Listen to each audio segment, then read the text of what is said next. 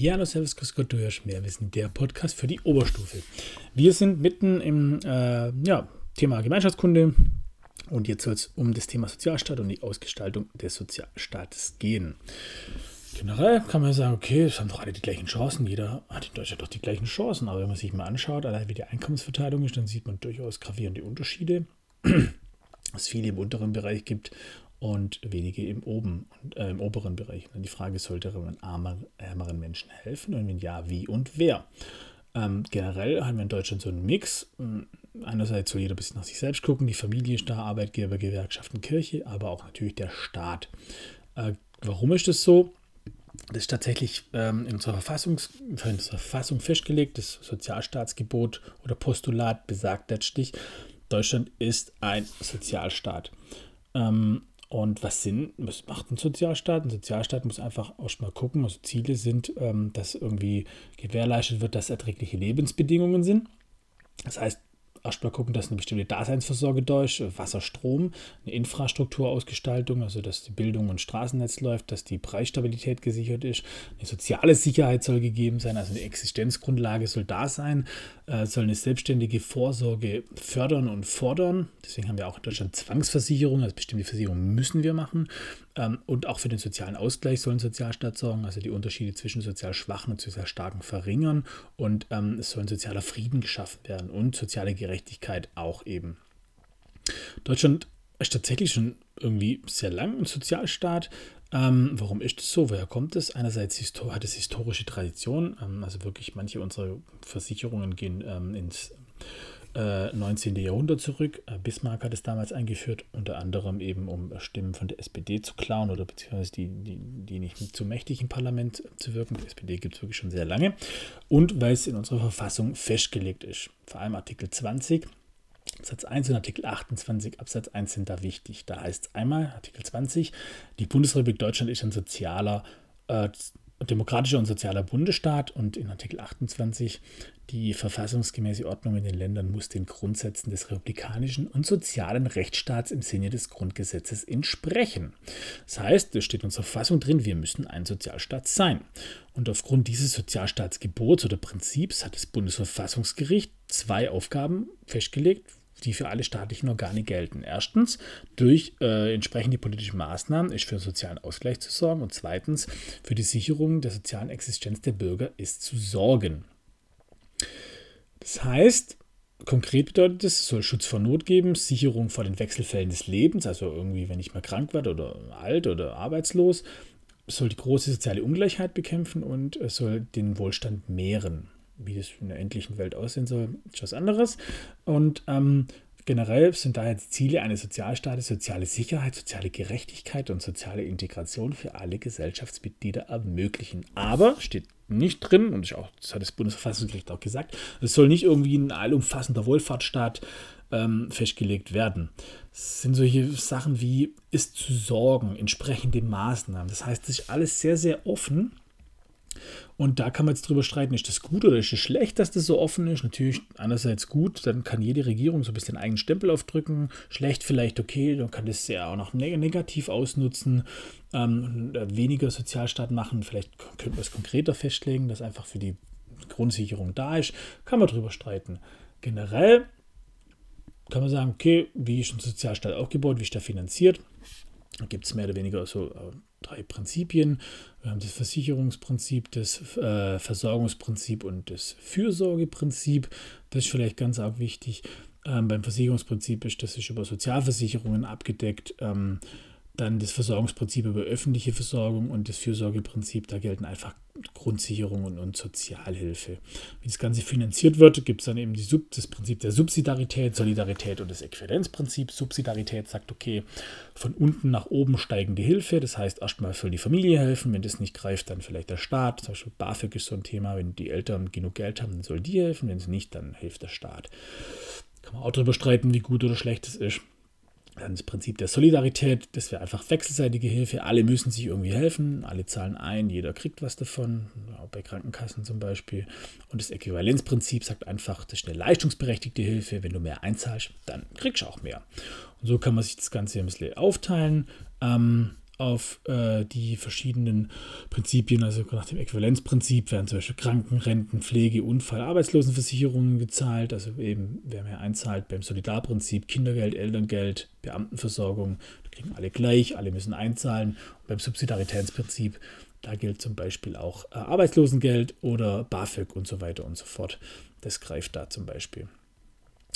Wir haben verschiedene Versicherungen, habe es vorhin schon erwähnt. Ähm, älteste wäre die Krankenversicherung, die es seit 1883 gibt. Das, das sind wir für einigen Ländern voraus. Ähm, bei uns muss man sich krankenversichern, dadurch äh, ist man nie in der Situation, dass einem nicht geholfen wird, weil man immer einzahlen muss, auch wenn man arbeitslos ist, wird dafür einem eingezahlt quasi. Unfallversicherung, Rentenversicherung, Arbeitslosenversicherung, Pflegeversicherung. Aber das wirkt sich natürlich alles aufs Gehalt aus. Also ähm, ja, geht gut die Hälfte des Gehalts einfach weg eine Versicherungspflicht haben. Und dann kann man natürlich sagen, ja, ist das gut. Und da wäre das Thema Freiheit versus Sicherheit. Will ich, ähm, dass ich pflichtversichert werde oder ist das meine eigene Entscheidung? Was spricht dafür? Was spricht dagegen? Traue ich es dem Menschen zu, dass er Geld für sich selber auf die Seite legt? Oder will ich überhaupt die ganze Zeit einzahlen, wenn ich mein Leben lang gesund bleibe? Warum soll ich dann eine Versicherung einzahlen für andere Leute, die dann das abzahlen? Also da gibt es durchaus unterschiedliche Gründe, die dafür und dagegen sprechen. Und wenn ich weniger Steuern habe, dann kann ich das für mich mehr einsetzen. Dann kaufe ich vielleicht mehr, das kurbelt vielleicht die Wirtschaft an. Und da sind wir schon im Bereich wieder von Politik, Wirtschaftspolitik äh, wie man je nach Partei sieht man auch die Wirtschaft ein bisschen anders. Die anderen sagen, nee, wir müssen viel wegnehmen oder mehr wegnehmen oder einen bestimmten Anteil wegnehmen und es dann verteilen. Andere sagen, nee, nee, ganz arg wenig wegnehmen und dann darf das jeder auf sich aufteilen. Und wenn man da zum Beispiel ähm, unterschiedliche Systeme vergleicht ähm, in der Welt, guckt man einfach, okay, wie wird das geregelt? Und da hat Deutschland so einen eigenen Weg gefunden, da werde ich aber gleich näher drauf eingehen. Generell guckt man einfach aufgrund unserer Sozialpolitik über die Sozialversicherungen, ähm, dass nach sozial Schwachen geguckt wird, ähm, um mehr soziale Gerechtigkeit ähm, hinzukriegen und dadurch auch mehr sozialer Ausgleich. Das wäre vielleicht noch ganz arg wichtig. Hier an der Stelle wichtig ist der dänische Politikwissenschaftler und Soziologe Esping Andersen, der generell die Welt angeschaut hat und gesagt hat, okay, wir haben drei unterschiedliche Typen eigentlich ähm, von sogenannten Wohlfahrtsstaaten, in Klammer Sozialstaaten, weltweit nennt man das eher Wohlfahrtsstaaten. Ähm, man hat sich da man kann sich da so ein bisschen an dem äh, alten Western-Klassiker orientieren, The Good, The Bad and The Ugly, äh, zu Deutsch ähm, Zwei glorreiche Lump mit Clint Eastwood, sehr schöner Film mit sehr schönem Lied.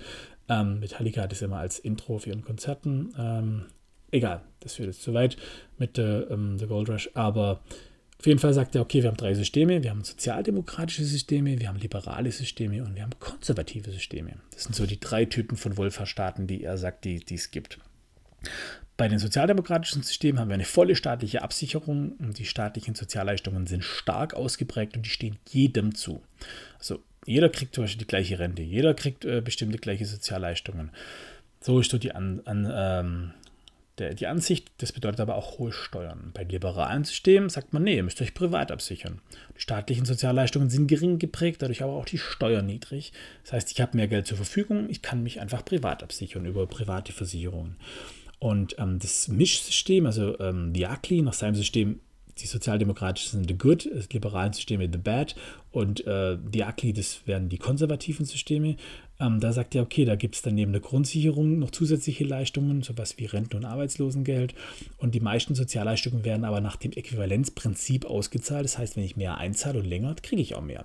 So läuft es ja bei uns zum Beispiel. Rente, zahle ich mehr ein, zahle ich länger ein, kriege ich mehr. Benachteiligt sind da natürlich aber zum Beispiel Frauen vor allem dann Frauen, die Mütter sind, die haben vielleicht daheim, die zahlen nicht lange ein und die kriegen dann echt eine scheiß Rente am Ende. Und so unterteilt er die Systeme. Ich habe ja gerade schon gesagt, wir gehören eher, also Deutschland, zu dem System konservativ, also die ugly, the bad, das wäre zum Beispiel Amerika, Großbritannien mit den liberalen Systemen und sozialdemokratische Systeme sind vor allem ähm, die skandinavischen Länder. Nur mal ganz grob runtergebrochen, einfach um sich zu merken, sozialdemokratische Systeme, es gibt Universelle Leistungen, gleiches Niveau für alle. Liberale Systeme, Markt und Familie regeln alles und bei konservativen Systemen gibt es irgendwie eine grundsätzliche Versicherungsleistung, aber wer mehr zahlt, der kriegt auch mehr. Das ist generell umstritten, diese Einteilung, weil natürlich Esping Andersen ähm, ja, selber aus dem skandinavischen Raum kommt und daher die Systeme auch lobt. Ähm, starke staatliche Sozialleistungen sind natürlich an hohe Steuern gebunden, das muss man immer wissen. Aber nichtsdestotrotz sehen wir einfach, die Systeme, die entwickeln sich eher Richtung Bad, um es in Estwing Andersens Worten zu sagen. Das heißt, die Systeme werden immer liberaler. Woran liegt es? Ja, es sind einfach verschiedene Ursachen, ähm, mit denen die Sozialstaaten die letzten Jahre zu kämpfen hatten. Eben in der letzten Folge erwähnt, ganz wichtig, der demografische Wandel, immer weniger junge Menschen, die einzahlen. Wo kriege ich das Geld her? Wirtschaftskrisen, Arbeitslosigkeit, Globalisierung, wir haben es während Corona gemerkt, wir sind abhängig von anderen Märkten und wenn die dicht machen, haben wir ein Problem. Es gibt neue Arbeitsformen, dann die deutsche Einheit, die hat immer noch, äh, verursacht immer noch Kosten und auch die Familie reagiert sich und darauf muss natürlich die Politik reagieren. Worauf spürt man die Auswirkungen besonders natürlich? Ähm, ja, in unserer Gesellschaft, die Schere zwischen Arm und Reich wird immer größer. Versicherungssysteme, also gerade bei Renten, Arbeitslosen und Krankenversicherungen, die Beiträge werden immer höher. Das verringert natürlich die Chancengleichheit, die Verteilung wird schwierig. Migration, Integration, Bildung sind Themen, die da wichtig sind. Und das wirkt sich eben alles auf die Gesellschaft aus, die sich dann immer weiter spaltet. Beim Thema Rente ganz arg wichtig, oder wenn man sich das anschaut, als ein Modell jetzt der Generationenvertrag, den Generationenvertrag an sich, der wurde so nie aufgesetzt, aber unsere Rente finanziert sich letztlich von den Erwerbstätigen. Das heißt, von den Arbeitenden, die gucken einerseits nach den Kindern, zahlen für die Erziehung, Ausbildung, was auch immer. Andererseits zahlen die mit ihren Steuern auch die Rentner und die Beiträge.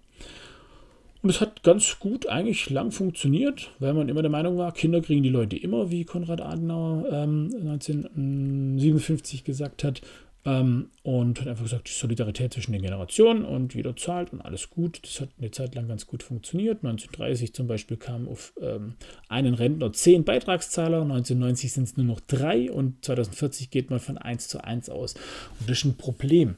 Also muss man gucken, wie kriegt man das hin mit der Rentenversicherung. Generell ist unsere Rentenversicherung auf drei Säulen aufgebaut. Gesetzliche Rentenversicherung, äh, betriebliche Altersvorsorge und private Altersvorsorge. Jetzt nicht, was ihr explizit wissen müsst, ist nur ein Beispiel, aber ich will es trotzdem eben kurz aufgreifen und dann sagt man, ist das der Generationenvertrag ein überholtes Modell, weil es reicht nicht mehr allein, man muss sich privat vorsorgen. Das heißt, die Säule der, der privaten Systeme, die wird immer wichtiger und immer teurer. Ähm, genau, und dann kann man eben gucken, wie machen das andere Länder, ähm, was für Faktoren, wo kann ich überhaupt eingreifen, gerade um den demografischen Wandel zu verhindern. Und da sind wir mitten in der Sozialpolitik eigentlich drin. Sollte ich eine massivere Familienpolitik wie in Frankreich betreiben, wo ich wirklich explizit das Kinderkriegen fördere, wo ich zum Beispiel kein Kindergeld kriege mit einem Kind, aber bei zwei kriege ich Kindergeld, also heizt sich dadurch die Menschen an, mehr Kinder zu kriegen. Bei uns ein bisschen umstritten das Ganze wegen dem Dritten Reich, wo das auch total massiv gepusht wurde. Also wie gehe ich da überhaupt generell damit um? Das Thema Familie verändert sich massiv bei uns uns. Also Familie ist nicht mehr das, was es mal war in Familie. Also das sind alles Bereiche, äh, wo der Sozialstaat wirklich gefragt ist und gefordert ist. Und damit dürft ihr euch natürlich kritisch auseinandersetzen. Und immer über die Frage, wer zahlt es nachher? Lohnen sich die Kosten? Sind es jetzt vielleicht viele Kosten, aber langfristig gesehen lohnt sich das vielleicht eben, weil wir dann wieder davon profitieren, wenn wir jetzt einmal investieren. Ähm, das sind alles eben Themen und Bereiche, mit denen ihr euch dann auseinandersetzen dürft, dürft und müsst. Und ähm, da muss man nicht alles wissen, es reicht, wenn man einfach mehr weiß. Und da geht es ja auch in dem Podcast drum, ähm, egal wie man es dreht, es bleibt Qualität.